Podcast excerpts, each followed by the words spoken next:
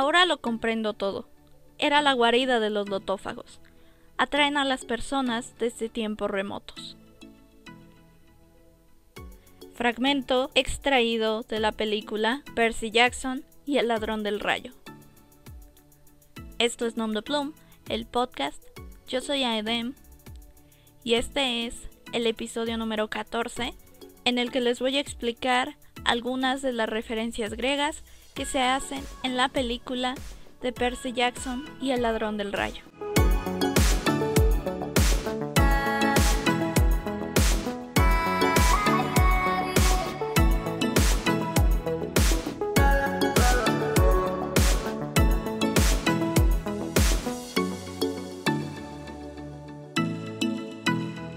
Mucho se ha criticado esta adaptación, tanto esta como su secuela.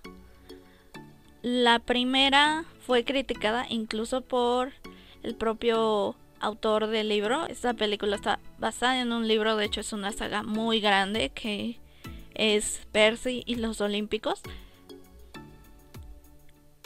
Y esta primera película fue criticada fuertemente por el propio autor, diciendo que la historia que presentaron en la pantalla no era nada parecido a lo que él había intentado plasmar. De la misma manera, pues los fans del libro se dieron cuenta inmediatamente de qué era de lo que hablaba el autor. Y por lo mismo, a la segunda película que fue Percy Jackson y el Mar de los Monstruos, no le fue nada bien en taquilla. Sin embargo, creo que esta adaptación funciona bien como un primer acercamiento a la mitología griega. Me parece que es la parte acertada de la película. Y por lo mismo me pareció importante ponerle atención a este aspecto que tiene que ver por supuesto con cosas evidentemente pues referentes o que nos llegan a remitir a la mitología griega por lo mismo de la intención del libro. Esta es la historia de Percy, que resulta ser un semidios, es hijo de Poseidón, al que se le acusa de haber robado el rayo de Zeus. Y que si este no lo devuelve, comenzará una lucha entre dioses que no solo destruiría el Olimpo, sino también destruiría el inframundo y por consiguiente la tierra. Por lo que él se embarca en una aventura junto con su amigo Grover, que resulta ser un sátiro, y su amiga Annabeth, que es otra semidiosa y ella es hija de Atenea, la diosa de la sabiduría. hay cinco momentos, sobre todo, que me llaman mucho la atención y que me gustaría explicarles más a fondo. Les digo, este funciona como un buen ejercicio para acercarse a la literatura griega por primera vez. Sobre todo porque vamos a hablar de cosas que ya habíamos hablado en su momento, cuando hicimos el episodio de las metamorfosis. Les conté que había muchísimos mitos en todos estos libros y muchos de ellos más o menos tenemos cierta idea sobre lo que tratan, pero hay algunos que han pasado al pensamiento colectivo de una manera muy extraña, lo vamos a ver. Y el primero, por supuesto, es Medusa. En la película hay un punto en el que los protagonistas se encuentran con Medusa, este personaje que es bastante conocido, una mujer cuyo cabello es serpientes y que si la miras directamente a los ojos te convierte en piedra. En esta escena que aparece en la película Medusa, pues está en su transformación común, es la imagen que todos tenemos de Medusa. Y dice un par de cosas que llaman la atención. Primero, se encuentra con Annabeth, que es hija de Atenea. y menciona algunas cosas que nos sirven de referencia primeramente. Ella menciona algo acerca de una venganza, por lo mismo de que Atenea es su madre. Y esta frase se va a conectar con lo siguiente que le diga cuando se encuentre a Percy. Ella inmediatamente sabe que Percy es hijo de Poseidón y ella dice, yo salía con tu papi, lo cual no es totalmente exacto y tiene que ver con lo que le dice a Annabeth. El mito de Medusa comienza cuando Medusa aún no es la Medusa que conocemos. Es una mujer sumamente hermosa, de la cual hay dos atributos principalmente, que es su cabello y sus ojos. Muchos hombres están detrás de ella debido a estos atributos principalmente. Pero uno de los que cae, por decirlo de alguna manera, a causa de estos atributos es Poseidón. Un día ella entra al templo de Atenea, Poseidón se transforma, sabemos que los dioses tienen esta cualidad de poderse transformar en lo que quieran, estando con los humanos. Él se transforma, llega con Medusa, igual al templo, y ahí la viola. Atenea, tal como muchos otros dioses, considera lo que acaba de hacer una terrible ofensa y decide castigar este hecho. Sin embargo, a quien termina castigando no es a Poseidón, sino a Medusa. Lo que hace es que convierte los cabellos que tanto se le admiraban los convierte en serpientes y sus ojos siguen siendo igual de hermosos. De hecho, precisamente por eso es que es tan fácil que caigan porque sus ojos podría decirse que son demasiado llamativos que inmediatamente atraen las miradas de los demás. Y esto lo hizo para que cualquiera que la mirara no pudiera enamorarse de ella porque se convertiría en piedra. Así es como nace la medusa que conocemos, que por una cuestión un poco extraña, la verdad es que no, no la entiendo muy bien. El pensamiento colectivo ha pasado como que Medusa es la villana en, en algún aspecto, cuando ciertamente Medusa es la víctima en todo sentido. Lo que nos lleva a la siguiente escena también con Medusa, que es cuando Percy se acerca, lo hace viendo a Medusa a través de el celular. ¿Por qué? Porque se supone que esta cualidad, si se me permite llamarlo así, solo funciona si la miran directamente a los ojos. Esto mismo sucede en el mito que complementa este de Medusa, que Perseo va a matar a Medusa y para poder mirarla lo hace a través del reflejo de la espada. El guiño es muy ingenioso, obviamente, pues hay un, un choque de contemporaneidad, pero la intención sigue siendo exactamente la misma la manera en la que lo resuelve es exactamente lo mismo, como vamos a verlo después. En la película, pues Percy, ayudado por sus amigos, termina matando a Medusa, cortándole la cabeza. Y una cosa que dice Annabeth es que si le abres los ojos sigue funcionando. Esto también sucede en el mito. Perseo le corta la cabeza a Medusa y lo pone en un escudo. Y este escudo se vuelve famosísimo por ser por ser una invaluable arma contra sus enemigos. Finalmente esto es así. De la misma manera en el que ciertos momentos de la película le van a abrir los ojos y va a funcionar. De esta misma manera funciona en el escudo en el que colocan la cabeza de Medusa. Después hay una escena. Esta seguramente es muy conocida, me parece que sería muchísimo más conocida, que es el enfrentamiento con la hidra de Lerna. Cuando están en el museo se encuentran con la hidra. Esta hidra comienza a atacarlos y Percy comienza a cortarle las cabezas.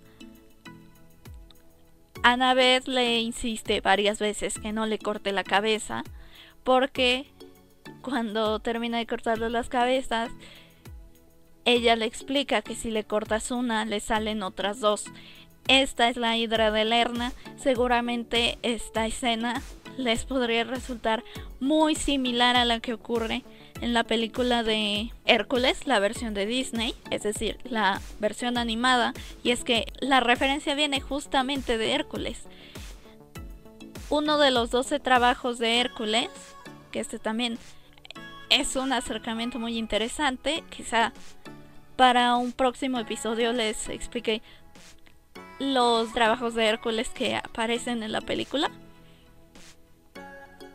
En esta misma cinta lo que ocurre es que le cortan las cabezas y le vuelven a salir muchas más. Por lo que la manera de detenerlo pues no es evidentemente cortándole las cabezas. No la estás deteniendo, solamente estás haciendo que sea más poderoso.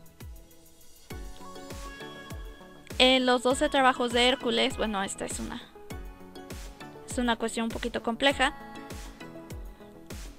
se supone que Hércules tiene que hacer 12 trabajos para que así de alguna manera pueda redimirse de sus acciones y poder regresar al Olimpo. Por lo que le manda hacer 12 trabajos que son prácticamente imposibles, pero pues él tiene la capacidad y no solo eso, la intención de lograrlo a costa de lo que sea. Uno de los trabajos más conocidos pues es precisamente el de la hidra de Lerna. Solo que aquí en la película se da la referencia a Perseo y cómo utilizan la cabeza de Medusa después. En los 12 trabajos de Hércules la detiene de la misma manera que la detiene en la versión de Disney con una gran roca y así es como termina con ella. La siguiente escena es uno de los guiños que me parece más ingenioso. Tiene que ver con su visita al Hotel Lotus. Todo esto es una gran referencia. Solo que para esto sí se necesita un poco más de contexto. Ellos entran a este hotel y lo único que hace toda la gente es ofrecerles flores de loto que resultan ser gratis. Ellos comen una, lo primero que hacen es que se les empieza a olvidar para qué están ahí, qué están haciendo, y en lo único que están pensando es en divertirse. De hecho, se quedan ahí seis días, porque no solo olvidan dónde están y a qué fueron, sino que pierden totalmente la noción del tiempo. Hasta que Poseidón le habla a Percy y le dice que no coma otra flor de loto. Que es cuando él despierta a Annabeth y a Grover y los hace darse cuenta de todo lo que está pasando y deciden que tienen que salir de ahí a costa de lo que sea. Después, Annabeth les explica porque ella es la hija de la diosa de la sabiduría, así que su misión ahí es básicamente decirles lo que está pasando. Les explica que esta era la guarida de los lotófagos y dice esto que es muy curioso. Atraen a las personas desde tiempos remotos. Esta es una referencia, una referencia súper directa a un episodio que ocurre en la Odisea. Hay un episodio en el que Odiseo o Ulises, como también se le conoce, se encuentra como invitado en una mesa y él ha dicho que su nombre es Nadie. De repente empiezan a cantar, que es una canción que tiene que ver con una batalla. La batalla es la, la guerra de Troya en la que participó Odiseo. Y él se pone a llorar. Entonces la gente le pregunta que por qué está llorando. Y es entonces cuando él cuenta su travesía. Este me parece que es el episodio más importante de la Odisea. En donde cuenta cuál ha sido su fortuna. Y sobre todo sus enormes desfortunios. Una de las cosas que le pasaron en su viaje porque esto es muy interesante. Cuando termina la guerra de Troya, ellos tienen que ir por otros lados. Esto tiene que ver también con que Poseidón había recibido una profecía en la cual le decían que un hombre que se hacía llamar nadie le iba a dejar ciego a su hijo Polifemo. Polifemo era un cíclope. Él no quería que esto pasara, así que empezó a desviar la nave en la que venía Odiseo. Y en uno de estos desvíos terminan en un lugar que es conocido por el consumo de flores de loto. Y que precisamente los llaman los lotófagos. Por la etimología fago, comer, loto pues refiere a la flor y algunos de los tripulantes de la nave de Odiseo consumen las flores de loto y poco a poco van perdiendo el sentido, la gana de regresar a casa y muchos de ellos se olvidan incluso de quiénes son. Odiseo se da cuenta de esto y no permite que el resto de su tripulación consuma las flores de loto y a los que la consumieron incluso los arrastraban y los trataban de atraer a la nave y de ninguna manera fue posible. Odiseo perdió a mucha gente a lo largo de su viaje y uno de los lugares en donde perdió mucha gente fue en la isla de los lotófagos. Esta es una referencia muy ingeniosa, la verdad. Creo que es incluso la que más me gusta de esta película porque se ve como si fuera desde la metáfora de Las Vegas, porque están en Las Vegas, y esta adicción a quedarte una noche y otra y otra y otra, que la junten con las flores de loto, se me hace una referencia ingeniosísima y que funciona excelente. Y finalmente, pero sin duda, no menos importante, Percy y sus amigos llegan al inframundo. En el inframundo se encuentran de inicio con Perséfone y después con Hades. Perséfone que es conocida, lo mencionan varias veces incluso en la película, como la esposa de Hades. Y hay un punto en la película en la que la misma Annabeth menciona que Perséfone fue raptada por Hades. Y esto se ve muy marcado al final cuando Perséfone en vez de ayudar a Hades lo ataca para que no consiga sus planes y les dice que si él fuera el rey y el dios de dioses, entonces ella solo se quedaría con él y que el único tiempo en el que ella es verdaderamente feliz es el tiempo que pasa en cualquier otro lado menos en el inframundo. Lo que nos remite directamente al mito de Perséfone. Perséfone un día estaba con las ninfas, y me parece que esto también es parte del guiño,